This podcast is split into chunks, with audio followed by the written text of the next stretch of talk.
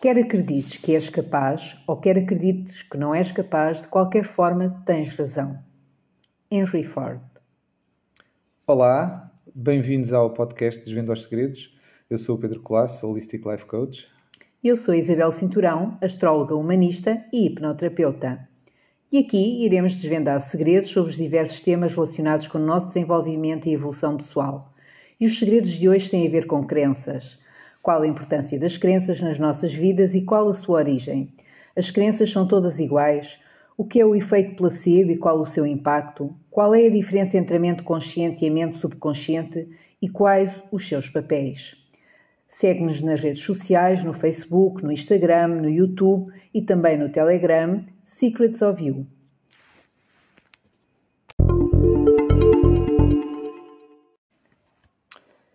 Bom, vamos então hoje falar de crenças, uh, o que é que são, como as identificamos, como limitam a nossa vida e principalmente como nos podemos libertar delas para viver uma vida mais harmoniosa. E para isso a Isabel tem já uma história para nos ajudar a compreender melhor este tema. Olha, eu acho que mais que uma história vou, vou dar um exemplo, que tu é que és aqui o senhor da, das histórias, mas eu acho que com este exemplo vamos compreender melhor o, o tema desta noite. Um, todos nós conhecemos o elefante e, e, muitos de nós associamos o elefante que, uh, à cultura indiana. Uh, ele é um animal omnipresente nessa cultura, tem uma grande tradição religiosa e cultural. E se repararmos, ou quando lemos, ou quando vemos televisão, ele está presente na maioria das cerimónias e mesmo nos ornamentos do país, em termos de decoração, uh, nas paredes, na roupa, aparece sempre muito presente. Ele é considerado um símbolo da força da mente, da sabedoria, mas também da boa sorte uh, e da prosperidade. No entanto, nós sabemos que, para além dos elefantes que estão em estado selvagem, infelizmente temos vários elefantes a viver em cativeiro e mesmo alguns deles uh, partilham a vida com os habitantes dessas pequenas localidades, eles estão domesticados. Mas como é que nós conseguimos fazer isso um animal com tanta força e mesmo sabedoria?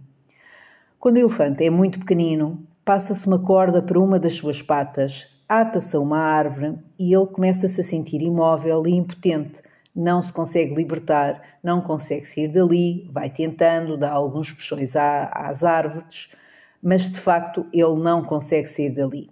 E o seu cérebro vai registar que quando ele tem uma corda à volta da sua pata, não pode fazer o que quer, está limitado.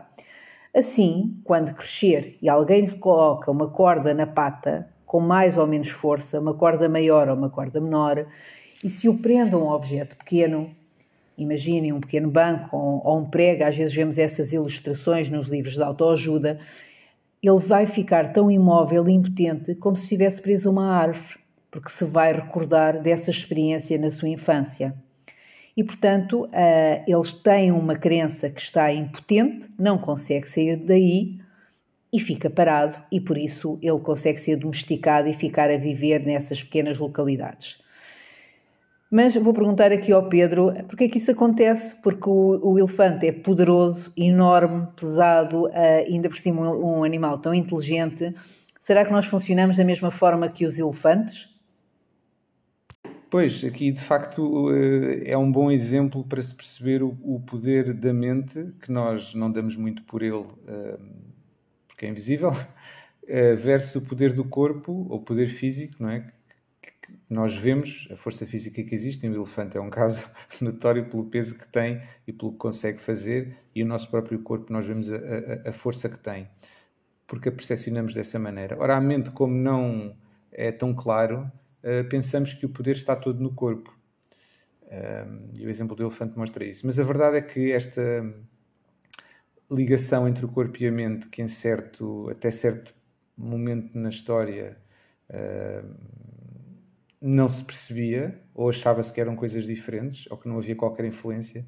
A verdade é que nas últimas décadas, já no século XX, através de vários uh, estudos de vários níveis, também psicologia, por exemplo, desenvolveu-se muitas coisas e estudos de neurociência também, uh, fora todas as, digamos, técnicas alternativas que têm vindo a dizer até ao longo dos tempos que essa ligação existe, portanto aí há, há, há documentação mais ancestral comprova isso. A verdade é que o corpo e a mente não estão dissociados eles fazem parte de uma, de uma unidade e há, há influência dupla, embora de facto a maior força e quem está ao comando seja efetivamente a mente. Uh, o corpo acaba por responder de uma forma direta ou indireta, já vamos falar nisso mais para a frente, a Isabel depois também vai dar alguns exemplos para mostrar um bocadinho isso, mas de uma forma direta ou indireta uh, influencia o corpo. Porém, muitas vezes nós não controlamos, por não sabermos isto e por não controlarmos os mecanismos, pensamos que o corpo está a funcionar uh, desta maneira. E, portanto, o facto aqui é que um animal tão forte como este exemplo ficou limitado ou ficou condicionado, digamos, por aquilo que a sua mente, em alguma ponta, assimilou, ou aceitou, ou acreditou as crenças. Eu acho que enquanto eu estava a dar esse exemplo e quem nos está a ouvir vai se identificar de certeza com este elefante, com, com este símbolo, uh, não com o peso do elefante, mas, mas com este símbolo, não é? De quando nós somos eh, pequenos uh, acontecer alguma coisa na nossa vida que nós hoje, se olharmos para trás, conseguimos ver a passar a corda ao longo do uhum. pé desse elefante. E eu estava, estava a partilhar este exemplo e eu própria estava também aqui a olhar para a minha história, que todos nós temos a nossa história, e conseguindo lembrar uma ou outra situação que hoje consigo compreender a, a, de outra forma e é muito, muito interessante essa ligação do corpo e da mente, de facto. Claro, em retrospectiva muitas vezes é mais fácil, mas é um exercício, aliás, uh, isto sai um bocado fora do guião, por assim dizer, que nós seguimos, mas uh, é um exercício que vale a pena fazer, até do ponto de vista de coaching. É algo que eu utilizo e, e esta é uma boa representação porque as pessoas identificam-se, tal como a Isabel disse, que é podermos identificar quais são algumas dessas cordas que nós temos. Algumas, se calhar, podemos lá chegar mais facilmente e outras podem ser facilitadas no decurso da sessão. Aliás, uma, uma, sessão de astrologia com a Isabel também pode facilitar isso no perspectiva em que mostra alguns indicadores que a pessoa depois junta as peças e faz sentido. E as sessões de coaching também, que eu costumo fazer, também levam a pessoa a poder identificar algumas dessas cordas. Às vezes não há a primeira, às vezes pode ser a segunda, a terceira ou a quarta, etc. Mas uh, sem as identificarmos, nós não nos conseguimos libertar, porque é inevitável. Eu tenho de ver qual é a corda que me amarra para poder desamarrá-la, porque senão claro. nada vai acontecer. Um, e então, só portanto, este pequena parte que é um, é um desafio que, que, vos lançamos a poder uh, pensar pelo menos numa corda que vos, que vos prenda. Uh, seguramente que ela pode ser desamarrada. Uh, bom, e para complementar o que estava a dizer e voltando ao ponto em que estava, que de facto já se sabe, esta ligação é, é que existe. o mainstream, o público geral é que não sabe bem, mas as comunidades específicas de investigação sabem isto perfeitamente. E a ciência médica uh, conhece perfeitamente o poder que as crenças têm, embora depois não nos venda, digamos, isso, entre aspas. Uh, já desde o século XVIII, que os médicos, uh, sobretudo pela, pelas vicissitudes e pela falta de medicação que existia e de apoio médico, eles sabiam que não havia medicamentos para toda a gente e, portanto, muitas vezes recorriam a medicamentos imaginários ou porque não tinham hipótese de dar medicamentos a todos, portanto faziam apenas o papel de, de médico, dizendo não, olha, está aqui isto, isto vai, vai ser bom para si, tome, aquilo não era nada. Tinham, tinham de fazer isso porque não havia outra hipótese. Uh, e eles começaram a perceber, esta comunidade médica, efetivamente, que funcionava que havia pessoas, ou muitas pessoas, ficavam melhores quando eles não tinham dado nada, uh, porque não tinham nada. As pessoas não, não sabiam isto começou a criar uma, uh, uma base de dados, digamos, digamos, empírica. Na altura, não havia ainda propriamente método científico, mas desde essa altura uh, se começou a perceber, uh, quando os médicos iam às várias casas e havia muita gente que melhorava depois sem, sem tomar nada. E por outro lado, eles também diagnosticavam muitas vezes doenças que eram, digamos, imaginárias, ou seja, as pessoas confabulavam e criavam determinados sintomas, mas no fundo, na prática, ou sentiam determinados sintomas, a verdade é essa, e reagiam em conformidade, mas na prática nada era identificado. E, portanto, hum, estas duas, hum, estas duas hum, situações, no fundo, vieram comprovar, de alguma maneira, que a mente consegue eh, criar ou consegue se libertar, portanto, consegue se amarrar ou libertar conforme queira, mas que no fundo o poder está, está aqui na mente. E, inclusivamente, depois, mais recentemente, em 1996, por exemplo, há um estudo muito interessante que foi feito, uh, um estudo científico, que é a experiência da trivaricaína, estou a ler que é para não me enganar, que era um analgésico, ou seja, qual é que era a lógica que eles faziam? Tinham um painel de pessoas uh, que tinham, que punham-lhes punham-lhes uma um, um, suposto medicamento, um analgésico, não é? as pessoas estavam com, faziam-lhes um corte, por exemplo, no dedo, as pessoas ficavam com uma legiadora e depois aplicavam um, um analgésico. Faziam isto, há sempre a lógica de aplicar em, duas, em dois modos, em dois grupos, para ver grupos de teste de comparação. Portanto, uns aplicavam uh, um medicamento e noutros não aplicavam, aplicavam outro medicamento. Só que este medicamento que era aplicado, que era a trivicarina, isto não era, não era real. Porém, as pessoas em que tiveram a aplicação deste analgésico, ou deste suposto ou falso analgésico, digamos, a, a, grande maioria delas melhorou ou diz que os sintomas que tinha desapareceram. Portanto, o analgésico estava a funcionar porque todos eles acreditaram que este analgésico existia, que estavam a ser submetidos a um novo medicamento. E, portanto, isto é o que hoje em dia é conhecido no meio, digamos, farmacêutico e um bocadinho fora dele, para quem investiga e estuda, que é o efeito placebo com certeza já muitos de vocês ouviram falar no efeito placebo, a tal história de tomamos um comprimido de açúcar, por assim dizer, e, e, e, depois nós vamos reagir em conformidade com aquilo que acreditamos. Isto é real, isto existe, isto está mais do que comprovado. Todos os testes farmacêuticos, não há um, um teste, não há uma aprovação do medicamento, hoje em dia estamos a falar de milhares de medicações, em que não sejam feitos testes, em que não sejam feitos testes contra o placebo. E os placebos têm resultados espetaculares, tão bons ou melhores do que a medicação. Claro que a medicação em si funciona também porque acaba por introduzir um efeito químico no corpo e há alterações químicas que resultam em mudanças de sintomas. Sim. Porém, quando comparado com a aplicação de um placebo, ou seja, um medicamento que é, digamos, falso, que não introduz essas, essas estimulações químicas, as reações das pessoas são iguais ou melhores. Okay? A indústria farmacêutica sabe perfeitamente isto mas é algo que não interessa também muito, não se vai vender placebos, não é? Porque isso é muito Por isso é que barato. se associa muito o placebo à medicina alternativa, não é? Exato. Muitas vezes fala relacionado com a homeopatia, não só, mas a homeopatia costuma surgir com alguma frequência na, nas certo. notícias, um, que são comprimidos de açúcar, não é? Exato. E que, e que não têm mais nenhum efeito. Mas, de facto, essa questão do, do placebo cada vez está mais uh, em cima da mesa, porque conseguimos identificar esses efeitos na, nas pessoas mas um, é só para, para o bem que se utiliza isso, ou seja, imagina a pessoa toma uh, um suposto medicamento para se fazer sentir melhor, ou também pode ser ao contrário, podem-lhe dar algum uh, medicamento ou algum, algum remédio, como antes dizia, mas para a pessoa se sentir mal. Isso também acontece ou não? Quer dizer, acontece, é possível. O efeito funciona das duas maneiras. Quer dizer, do, do ponto de vista médico, não, porque o médico tem o dever e a obrigação claro. de salvar ou ajudar a pessoa. Portanto, em princípio, não será a medicina que fará isso. Uh, porém, quer dizer, não fará diretamente mas pode fazê-lo indiretamente ou sem intenção, digamos, não é?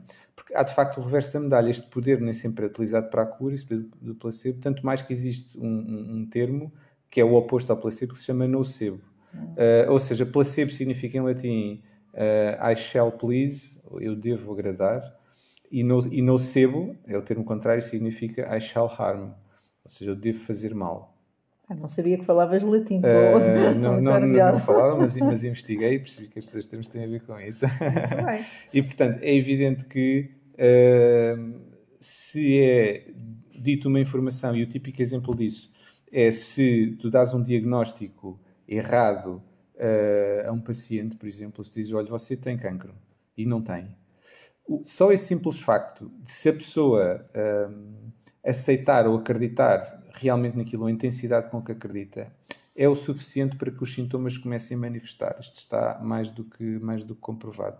Da mesma forma, ao contrário, a pessoa pode ter dito que não tem nada, mas tendo alguma coisa, e isso também tem efeitos que têm efeito da pessoa poder ter, ter melhorias significativas. Portanto, o, o placebo ou o nocebo aqui podem ser efetivamente uh, comprimidos, digamos, não é? é foi é aqui que as pessoas desenvolveram os estudos, podem ser, por exemplo, injeções, eh, podem ser cremes, uh, por hipótese, coisas que se aplicam, podem ser cirurgias, inclusivamente, e aqui há uma coisa engraçada porque uh, já, se faz, já se fez no passado e continua-se a fazer até, são cirurgias placebo, ou seja, a pessoa é submetida a uma falsa cirurgia, digamos. E isto até, até há técnicas alternativas que promovem mesmo cirurgias Uh, energéticas, digamos, em que se não é aplicado nada, mas encena-se todo uma, um efeito de cirurgia para quê? Para o paciente acreditar realmente que foi operado, porque, porque o paciente acredita que essa operação vai resolver e, portanto, ao simular isso, eh, está-se a criar um teatro que a pessoa vai aceitar e acreditar melhor. Portanto, eh, há aqui várias maneiras do placebo funcionar, mas tem a ver, em última análise, que é isso, por isso é que estamos a falar aqui hoje, tem a ver com a crença. Essa é que é a questão, não é o creme ou a injeção, ou seja, essa é que é a questão essencial. Uh, e, uh, portanto, e voltando a como a Isabela há pouco estava a, a, introduzir o aspecto negativo, é verdade, e nós todos conhecemos, por exemplo, técnicas também antigas, no sentido de criar aqui uh, desequilíbrios e influências e, que têm a ver com, por exemplo, feitiços, voodoos, pragas, quando se lançam coisas. Isto depois também funciona um bocadinho dessa forma de alguma maneira, e depois uh, cria-se aqui efeitos que operam de uma forma subconsciente. Um, a verdade é que hoje em dia um, nós acreditamos, se acreditamos que uma substância que não tem nada vai provocar um efeito em nós, basicamente o que fazemos é nós estamos a transmitir uma mensagem ao nosso subconsciente e ao nosso sistema imunitário, porque o cérebro, se assimilou essa informação, vai passá-la através do sistema nervoso para o nosso sistema imunitário que diz, ok, olha, isto vai-te fazer mal, ou isto vai-te fazer bem, mas no caso que vai fazer mal, e portanto o sistema imunitário vai começar a reagir a isso, porque o sistema ele não conhece o comprimido. Vamos lá ver. Não, ele não, tem, não é. O, o, isso não existe. O que existe é a interpretação, a percepção que é feita. E em função disso, essa mensagem tem a ver com isso. Se acredita ou não. E portanto, tudo isto depois vai gerar uh, pensamentos, emoções, uh, que vão, de alguma forma, ou potenciar, se forem, digamos, uh, positivas, para ser simples, ou nos vão, ou nos vão condicionar e limitar se forem, se forem negativas. Aliás, nós temos também N exemplos de pessoas que são, por exemplo, uh, hipocondríacos, não é? Hipocondríacos, não é? Pessoas que realmente têm coisas que não têm uh, dano aparente, as pessoas veem aquilo de uma forma uh, enorme ou massificada, porque é a interpretação que fazem disso e, portanto, vão sofrer depois os próprios sintomas daquilo, da maneira como estão a interpretar o mundo. Ok? Em hipocondria é exatamente isso. As crises de ansiedade, outro exemplo, ou ataques de pânico. Uh, de coisas pequenas ou de coisas que podiam ser normais, a pessoa faz, consegue fazer um filme, ou os tais bichos de sete cabeças. No fundo é isso, a pessoa começa a a confabular, a fazer um filme, a dar mais importância e significado, a criar mais medo, dúvida, naturalmente depois o próprio corpo vai reagir ligado a isso, quando a realidade real, por assim dizer, é muito mais pequena ou irrelevante, ou perfeitamente contrária. Portanto, nem é o que se está a passar, nem é o que nós estamos a tomar, é como nós percepcionamos aquilo que nós acreditamos. E uma percepção continuada, naturalmente, gera uma crença. E quando a crença lá está instalada, é um programa com um programa de computador que está metido. Aquilo não sai lá, não é? Está lá metido. E, essa, e essas crenças que temos estado a, a, falar são crenças que surgem só na idade adulta, por coisas que nos acontecem recentemente ou vêm muito mais lá de trás? Pois, exatamente, como eu estava a dizer e como tu fizeste bem em dar o, esse, essa perspectiva, é exatamente isso. É, uma coisa é algo pontual que nós estamos a percepcionar, só que a verdade é que a nossa percepção toda não existe no momento presente, vem de trás. É? Okay. É? Nós, nós estamos, nós basicamente, nós tudo o que estamos a ver e interpretar não é o presente, nós estamos a interpretar uh, o acúmulo das percepções passadas que tivemos. E, portanto, é de facto que todas as crenças formam-se, a maior parte delas formam-se antes dos 6 anos. E porquê? Uh, por vários motivos. O principal tem a ver com uh, nossas, um, as nossas ondas cerebrais ou seja, a frequência com que o nosso cérebro está a bater. Com uma frequência cardíaca, o cérebro também tem, tem, tem ritmos. E nós, até uma determinada idade, normalmente 6 anos, nós estamos numa frequência muito mais lenta, ou seja, a absorção é completamente diferente. E depois, por uma questão, como os nossos ossos mudam e o corpo muda, a frequência cerebral também muda depois com o tempo. E, e, e, portanto, não vai absorver da mesma forma. Aliás, nós conhecemos o chamado efeito esponja, que as crianças têm é uma capacidade de absorção muito grande. Portanto, é como cimento fresco. Aquilo está ali e vai, vai cair lá tudo. É uma esponja, vai absorver tudo. Tem a ver, a neurociência já mostrou que tem a ver com as ondas cerebrais, mas é, o conceito é esse. Portanto, nesta altura, estamos permeáveis. ok? E depois, do ponto de vista físico, estamos num ponto, estamos físico e de, emocional, estamos naturalmente numa situação de dependência face aos adultos. Somos muito mais fracos, claro. naturalmente, necessitamos deles para subsistir e, portanto, no fundo, aceitamos com muito mais facilidade, subconsciente, o poder que vem de fora, porque somos fracos e não sabemos.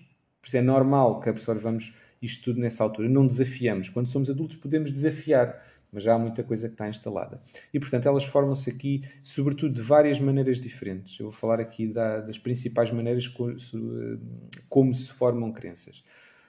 Uma delas é, são experiências traumáticas. Okay? É algo traumático aconteceu, um, um acidente, um tsunami, por hipótese, que pode afetar muita gente, um desastre natural, a guerra, a guerra ou seja, coisas que uma, um, um, abuso de violência uh, para a criança, tudo isto são questões traumáticas.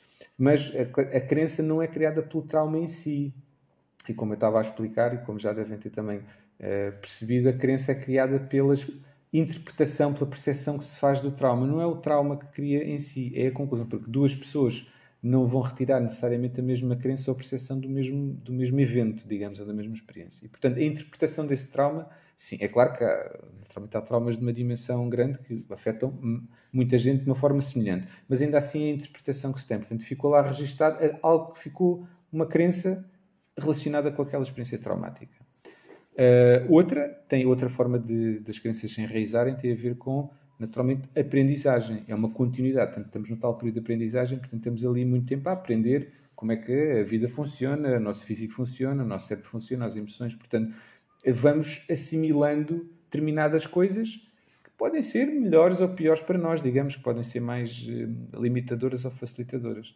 E, portanto, é como as habilidades físicas. Estamos a aprender a mover-nos no mundo e então vamos começar a acreditar nessa fase como é que as coisas funcionam ou como é que nós somos, ou como é que o mundo é, ou como é que as pessoas são, o que seja.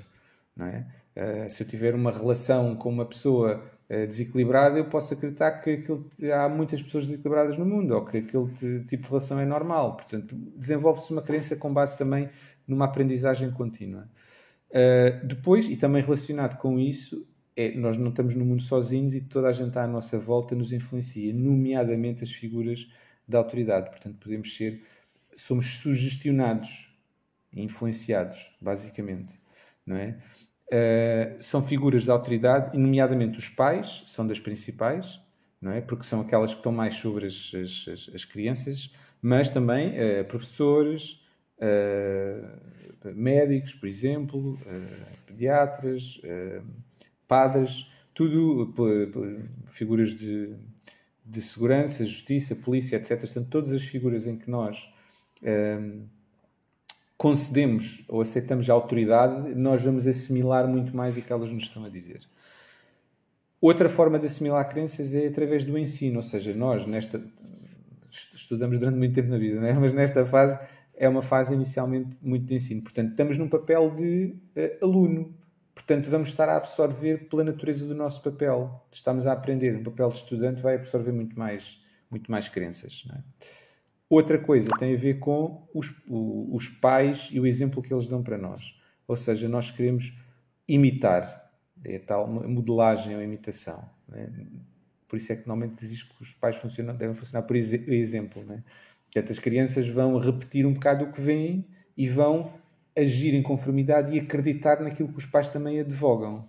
Muitas vezes os pais e os irmãos mais velhos, não é? A figura do irmão e do irmão mais velho está muito eh, também associada a isso, a imitação. Claro. Eu querer ser como, como o meu irmão, eu fazer um, exatamente como ele faz. Portanto, a, a figura do irmão mais velho, e eu tenho tido isso muito em, em sessões também, é muito presente nesse, nesse sentido da imitação. Claro. Eu quero ser exatamente como o meu irmão.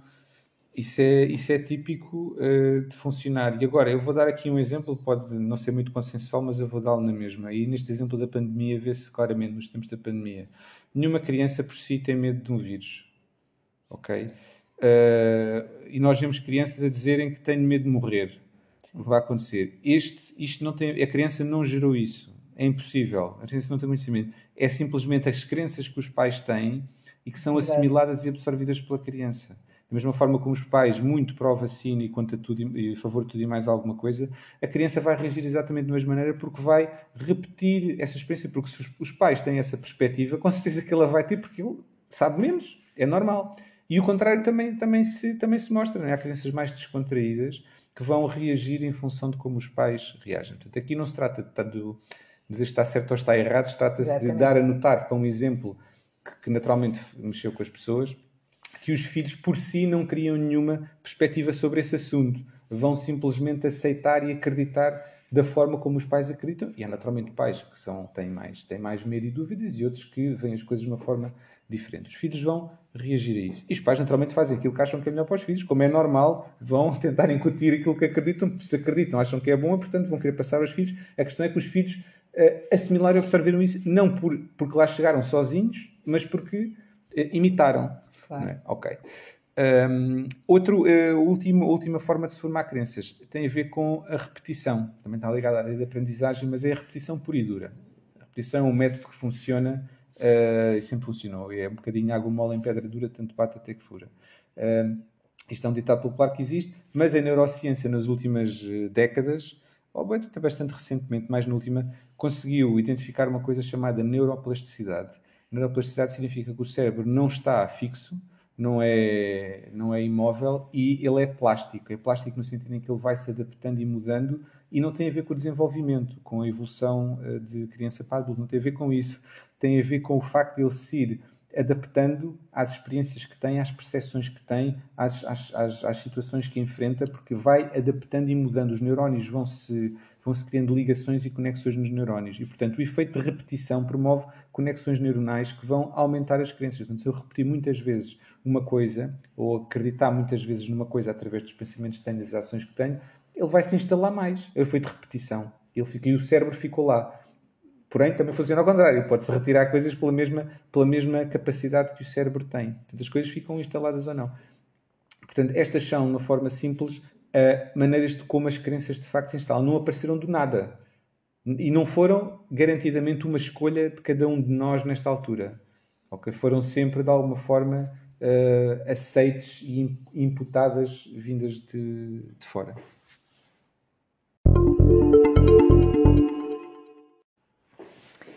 Bem, eh, acabamos de ver aqui as várias formas como as crianças são criadas. E de facto a lista de crenças é infindável.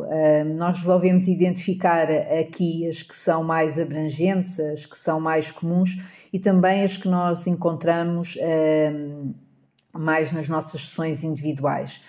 Algumas parecem ser o mesmo, mas têm particularidades diferentes e tem que se trabalhar também a nível terapêutico de forma diferente.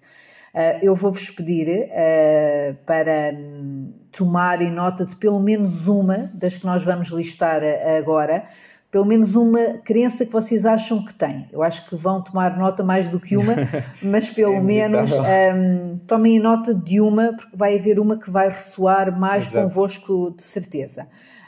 Um, eu vou começar por esta. Eu não sou suficientemente bom, o que eu faço nunca é suficiente eu não sou capaz, eu não consigo fazer nada sozinho, sou inútil.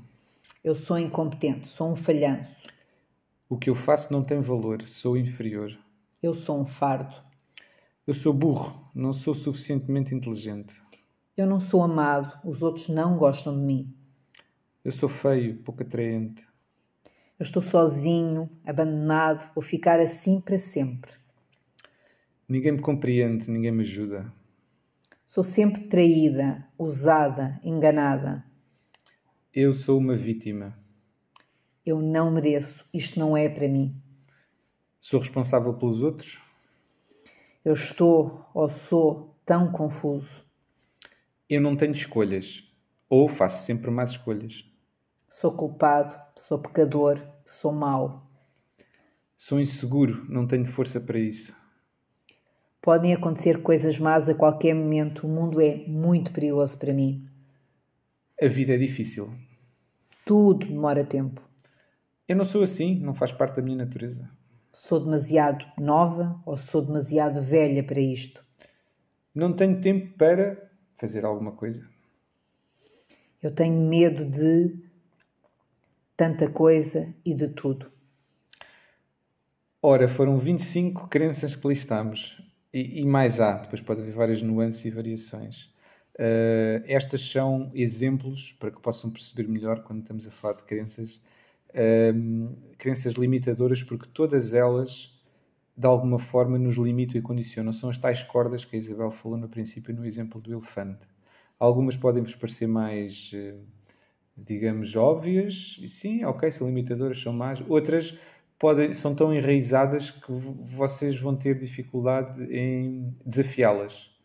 Mas nós vos garantimos, todas elas são crenças, todas elas são cordas que podem ser desamarradas e todas elas vão, vão apresentar reflexos nas vossas vidas que de alguma forma são condicionantes ou não.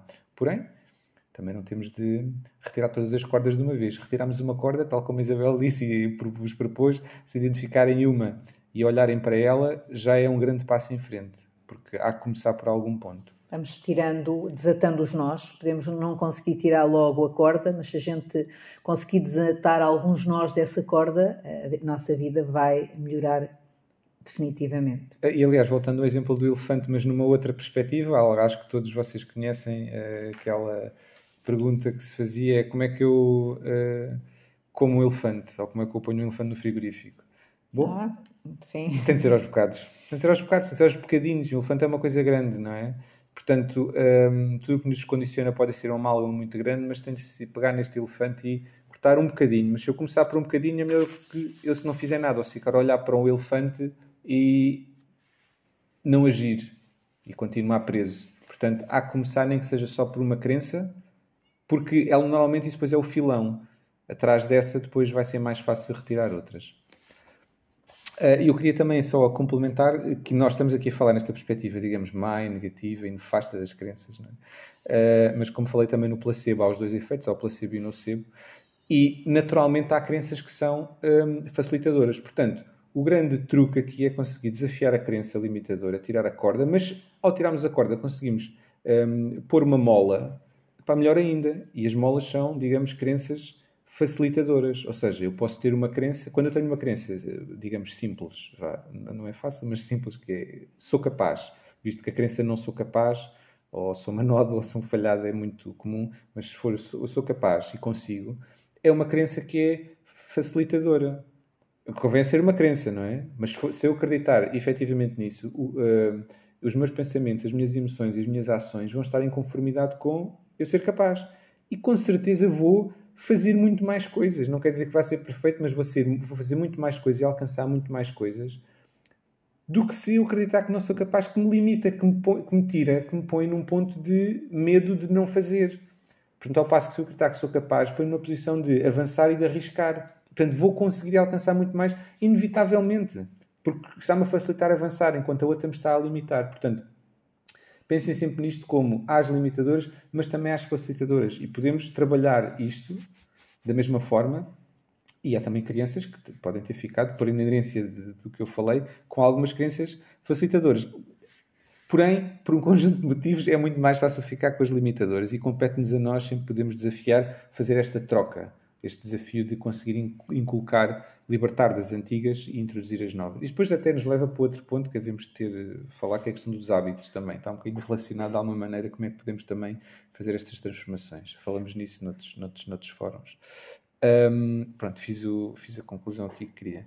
Isabel, agora uh, tu vais nos mostrar de facto como é que a mente está, está dividida. Não é? E de onde é que, como é que essas crenças são e como é que elas operam. Bem, eu não, não sei se é na mente ou se falamos de, de duas mentes. Um, e se calhar vou começar exatamente por isso. Uhum. Um, nós falamos muito da, da, mente consciente, que é que estamos mais familiarizados, é mais visível nas nossas ações, e é nesta mente consciente que nós encontramos a, a lógica, o raciocínio e também a criatividade. Ou seja, essas três palavras são palavras muito do nosso léxico que utilizamos uh, todos os dias, principalmente a lógica e o raciocínio, e temos que usar mais a criatividade, na, na minha opinião. Mas podemos falar também da mente subconsciente, e é essa mente uh, subconsciente onde nós vamos encontrar as crenças, ou seja, elas estão lá instaladas, estão, estão debaixo, não é? Quando diz sub, estão debaixo do nosso consciente e uh, muitas vezes são as nossas memórias de, de, infância, da gestação, de vidas passadas, para quem acredita uh, que não, não estamos só a viver esta vida, do espaço entre de vidas, são memórias que estão escondidas. E uh, as maiores crenças que estão instaladas nesse subconsciente, um, e quando eu digo maiores, que são as mais profundas e que se vão refletir mais na nossa vida adulta, com, com, com as consequências, com os sintomas, são basicamente instaladas mais até os primeiros três anos de vida, três, quatro anos de vida, e tem muito a ver com a forma como nós nos relacionamos connosco. Um, Agora vamos a, a, tirar a imagem do elefante que nos tem surgido até agora e agradecer ao elefante porque foi maravilhoso estar, estar aqui e representou em termos de, de imagem. E vamos uh, imaginar um, um iceberg, um, ehm, que geralmente aquelas imagens que nós vemos, ou na televisão, ou na, nas gravuras, em que tem um pico, não é? Vemos um iceberg não horizontal, mas, uh, mas vertical, e um, ehm, um amontoado de gelo em cima da, da água, com o tal pico. Uh, isso, tudo o que está acima da água, representa o nosso consciente. É o que se vê, é o que se explica, a tal lógica, o raciocínio e a criatividade que eu acabei de falar. No entanto, o iceberg não está à tona, ou seja, ele não está a flutuar. Se nós mergulharmos ou se nos aproximarmos mais desse bloco de gelo, vemos que dentro da água há uma quantidade de gelo enorme, com uma imensa profundidade, um, que nós nem conseguimos ver o, o, início, ou melhor, onde ele termina, um, e isso é o que representa o nosso subconsciente. Ou seja, esta imagem do, do iceberg é uma imagem para um, nos mostrar a dimensão uh, de tudo o que nós temos na nossa mente subconsciente. Ou seja, parece que a nossa mente já está tão carregada e tem tanta coisa e que comanda tudo, mas efetivamente o que nós vemos são 5% eh, da nossa mente, ou seja, 5% do iceberg que corresponde aqui nesta imagem à nossa mente.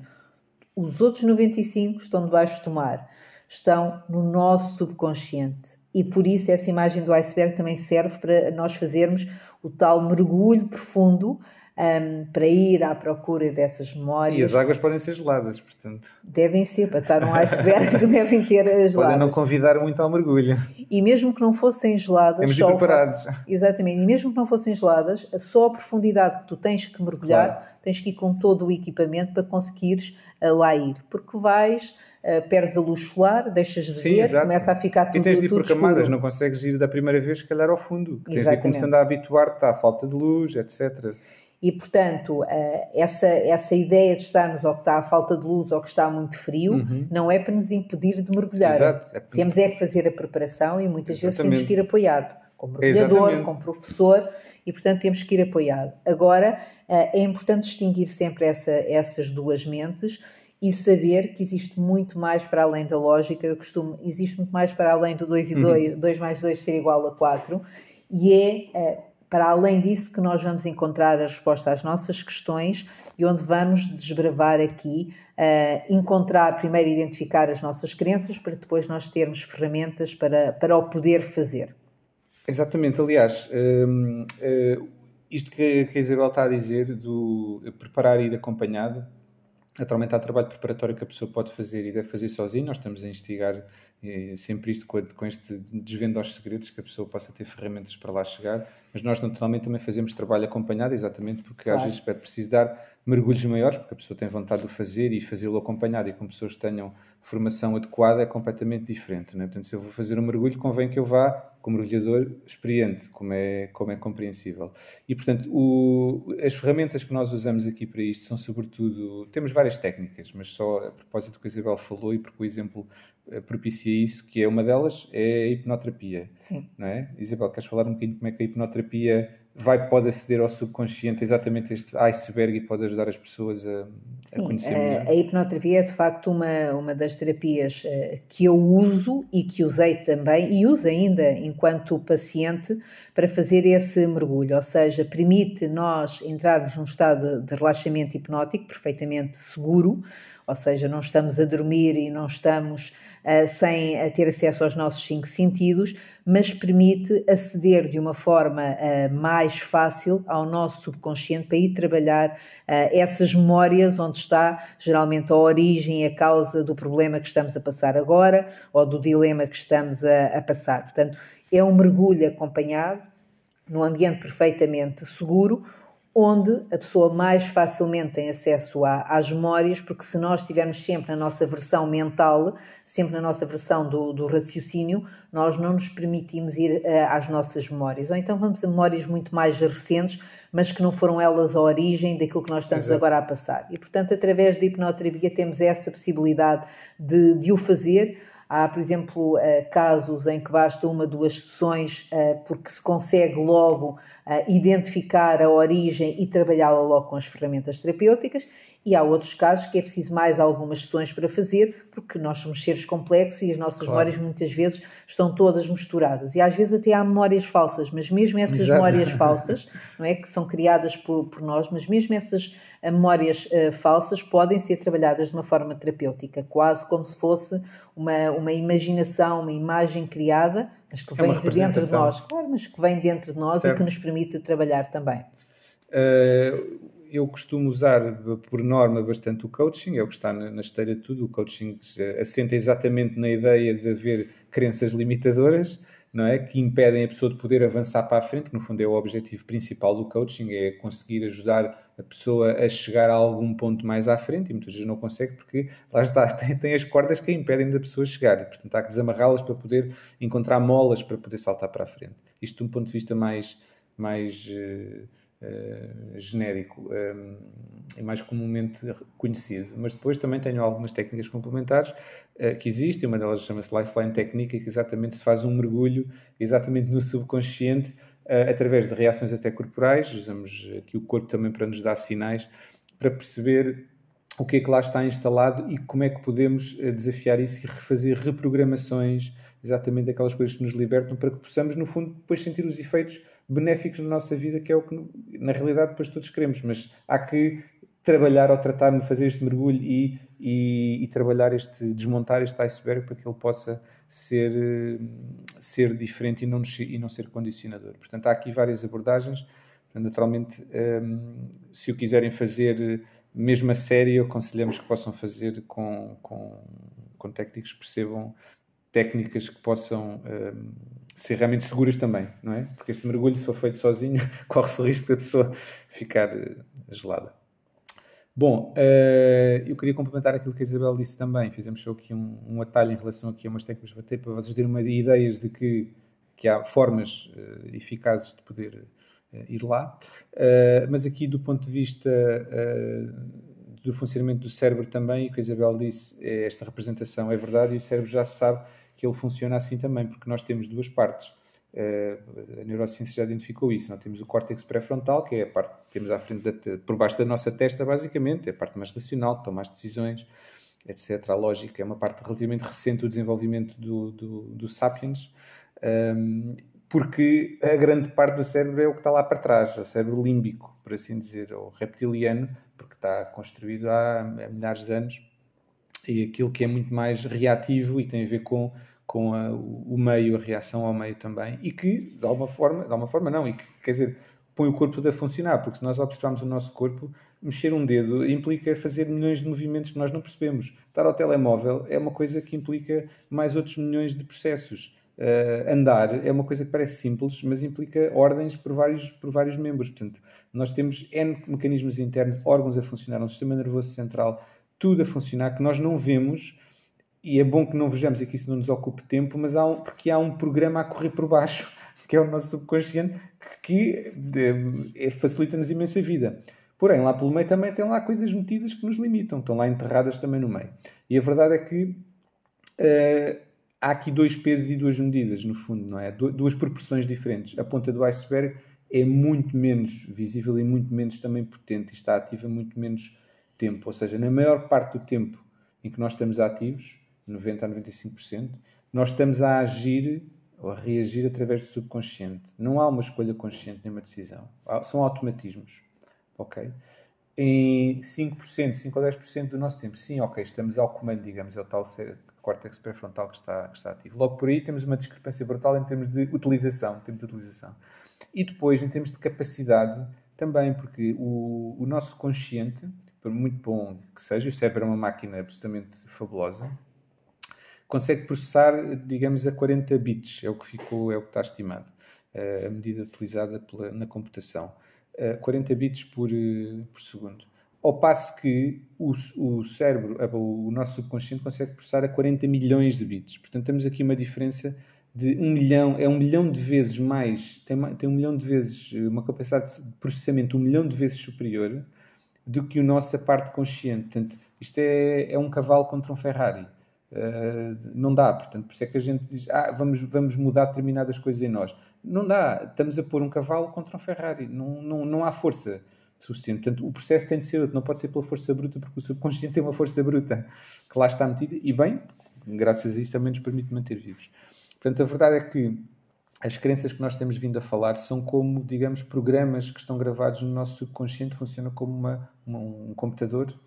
Digamos, estão lá metidos uma série de programas que são, alguns deles essenciais, mas as crenças também atrapalham. Portanto, lá, temos lá programas que estão lá metidos, um bocadinho também à semelhança do, no filme Matrix, quem se lembra. Uh, tudo está programado, de alguma forma. Né? E as coisas estão lá metidas. Agora, se nós não encontramos o programa, percebemos como é que funciona, ou desafiamos, estamos dispostos a desinstalá-lo e a introduzir um novo, de preferência, eles vão continuar a operar. Porque a verdade é que eu posso estar a falar para um programa, uh, como eu posso pôr um leitor de CDs a tocar e posso estar a dizer para de tocar, não gosto desta música, e o leitor de CDs não vai parar de tocar.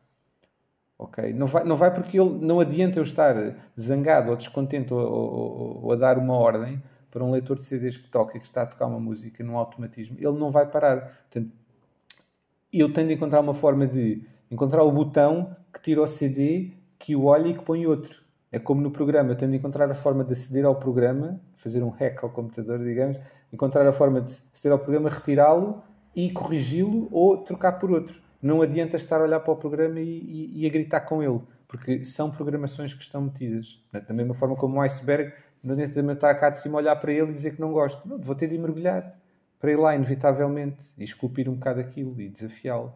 É preciso ir, ir lá e pôr esta mão na massa. Agora, lá está. Muitas vezes nós não sabemos sequer como, como fazemos. E por isso é que nós estamos a dar estas, eh, estas pontas do iceberg e algumas vislumbres do que está em baixo para se perceber que há caminhos de acesso e perceber que há formas de poder fazer isto. É? E a primeira coisa que é preciso é ter uh, vontade de transformar algo, de alguma maneira, e perceber o condicionamento que estas coisas nos causam.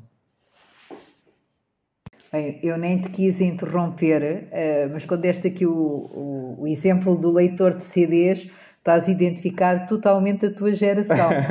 Porque se tivermos aqui ouvintes mais novos, já nem devem saber o que, é que é um CD de música é um CD, e que podem é. parar e mudar de faixa. Mas pronto. Já os computadores também não têm isso. Mas têm os programas lá instalados. Olha, mas sorte tivemos num destes disquete.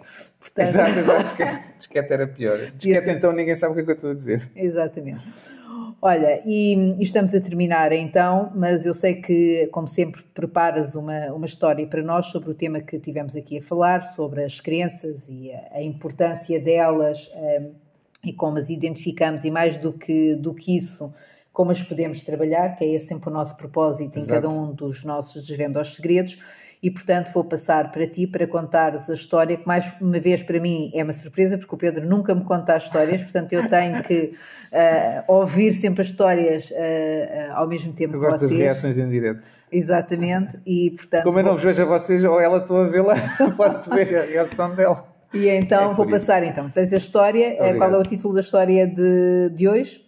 É o Tigre Cabra. Nós estamos muito numa de zoos, muito de animais, mas pronto, vamos Exato, lá. Certo. Então vamos passar à história ao tigre cabra, Pedro.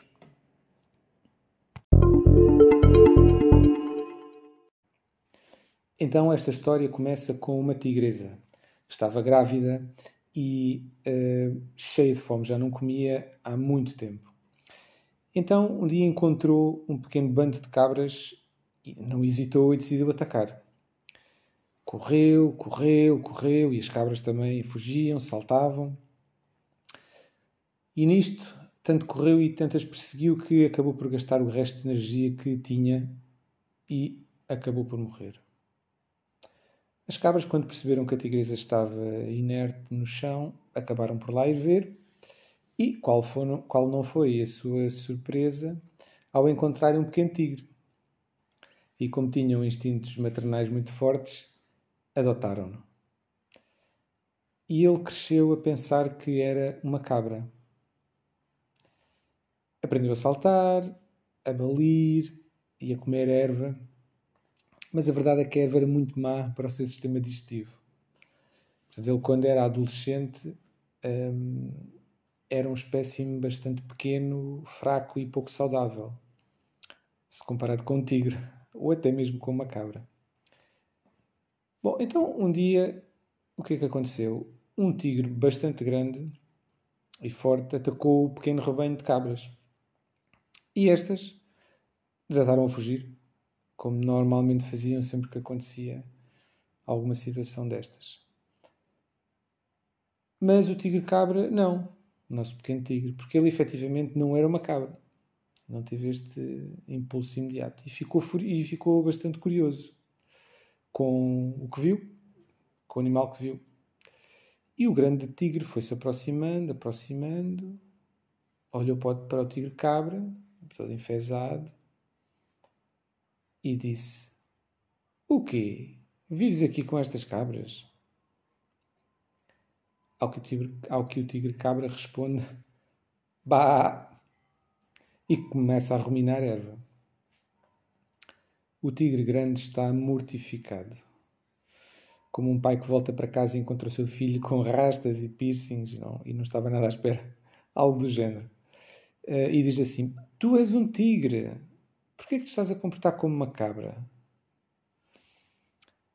E o tigre cabra responde: Porque sou uma cabra e salto como elas e falo como elas.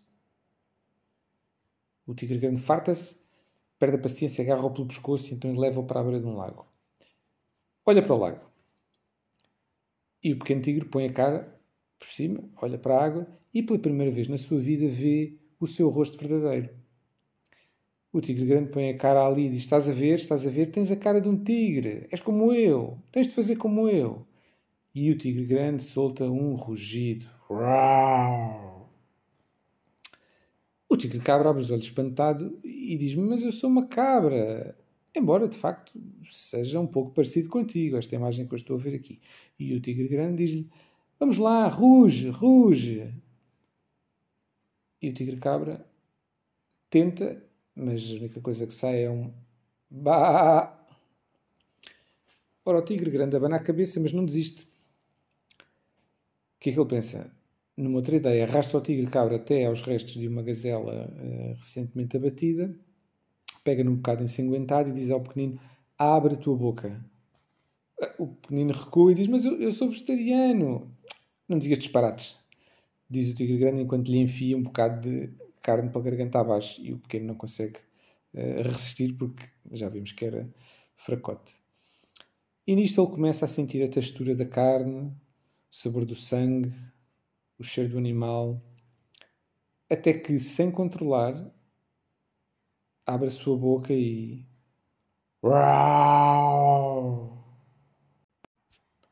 E tu, o que vais começar a fazer quando te libertares das tuas crenças limitadoras?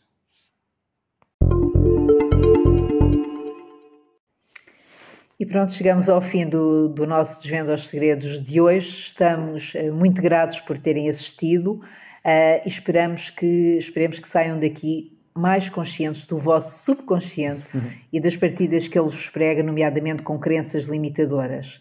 E se identificarem pelo menos uma crença para trabalhar dentro de vós, nós já saímos daqui satisfeitos. Lembra-te do nosso mote: ajuda-te a ti próprio, usa os segredos que aprendeste agora e ajuda aos outros, partilha também com quem possa precisar. Até ao próximo. Adeus, até à próxima. Não se esqueçam de subscrever para, estarem, para receber a notificação quando aparecerem novos episódios. Adeus!